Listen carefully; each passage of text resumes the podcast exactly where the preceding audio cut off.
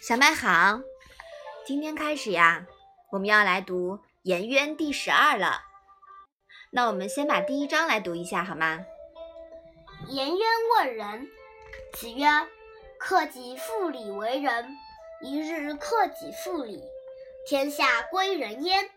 为人由己，而由人乎哉？”颜渊曰：“请问其目。”子曰：“非礼勿视。”非礼勿听，非礼勿言，非礼勿动。颜渊曰：“回虽不敏，岂事斯语矣。”妈妈，克己复礼是什么意思呀？克己呀，就是克制自己；那复礼呢，就是使自己的言行符合于礼的要求。归人是什么意思呀？归呢是。归顺的意思，人呀，也就是人道的意思了。木又是什么意思呀？木呢，是指具体的条目。木和纲是相对的。那是是什么意思呀？这个是呀，不是我们通常讲的那个名词事情的意思。这里的事呢，是一个动词，是从事、照着去做的意思。这一章又是什么意思呢？颜渊问：“怎样做才是人？”孔子说：“克制自己，一切都照着礼的要求去做，这就是人。一旦这样做了，天下的一切就都归于人了。实行仁德，完全在于自己，难道还在于别人吗？”颜渊说。请问实行人的条目？孔子说：“不合于礼的不要看，不合于理的不要听，不合于理的不要说，不合于理的不要做。”颜渊说：“我虽然愚笨，也要照您的这些话去做。”一个优秀的员工，领导交给他一项工作任务。只要告知目标，他会想尽一切办法去完成。不用告诉他怎么做，不畏困难，也不会找理由来诉苦。他会积极的发挥主观能动性，创造性的开展工作，完成任务。这样的员工呀，到哪里都会受到重用的。但这样的先进人才永远太少，很多人呀。就像算盘上的算珠子那样，拨一下才动一下，消极应对。我们说颜渊啊，就是这样的一个人。君子为礼这篇的原文啊，我们在上海博物馆的楚简上可以看到。颜渊是于夫子，夫子曰：“回，君子为礼，以一于人。”意思是说，一个懂礼的君子，行礼之举要发乎内心的仁德，而不是徒学其表。颜渊回答说：“我愚钝，几乎不能做到。”夫子说：“坐下，我来告诉你。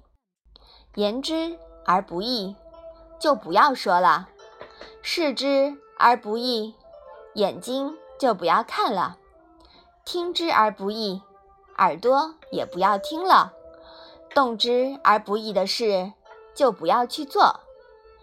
颜渊听了，转身就把自己关在屋里，数日不出门。有人问他：“你为什么这么消极呢？”颜渊说：“是啊，我亲闻夫子教诲，想按他说的去做，但确实做不到。”又不能离开他，我只能消极应对了。从这段典故呀，我们可以看出来本章克己复礼的来源了。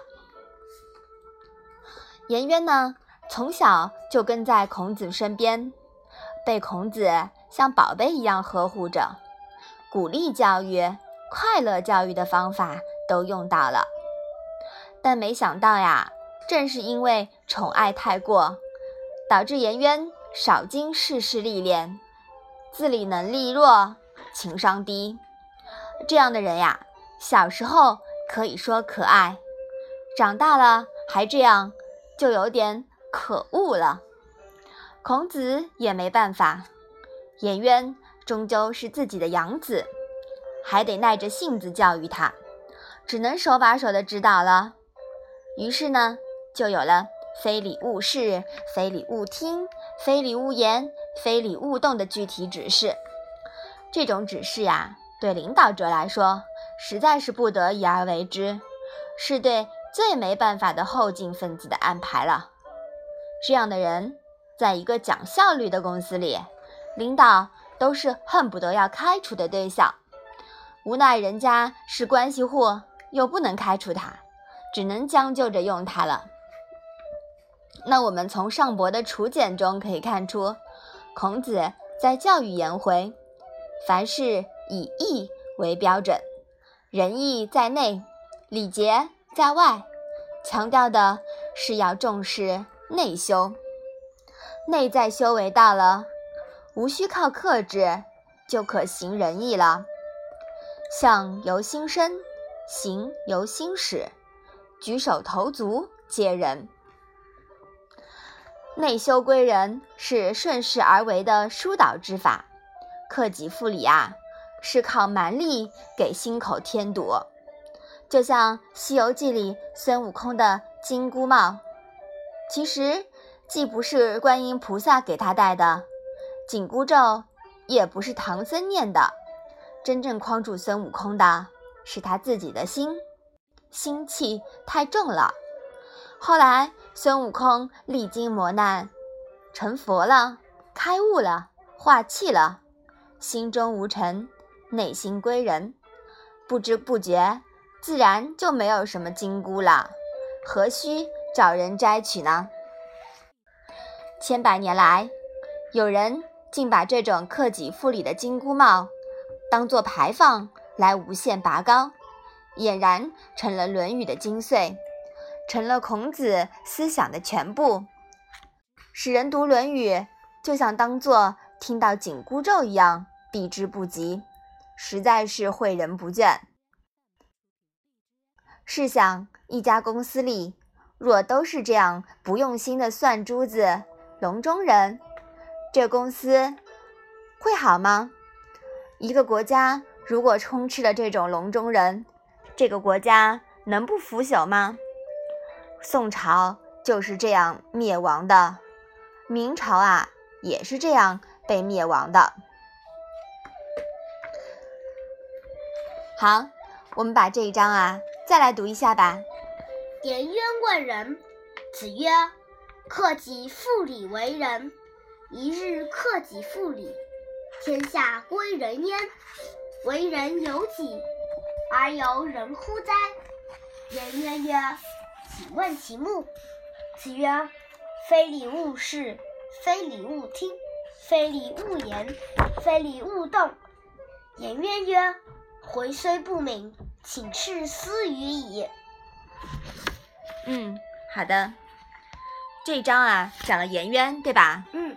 那么，孔子对颜渊呀提出了非常清楚的、非常细致的一个要求，教他怎么样来做到仁，对吗？嗯。那么我们也说了，我们在实际的这个生活和学习中呀，我们要发扬主观能动性，不要让别人把要求给你讲的这么细致，这么无这么这么具体，而应该。自己去思考怎么样才能达到一个好的一个一个结果，你说是吧？嗯，好，那我们今天的《论语》小问问呀，就到这里吧。谢谢妈妈。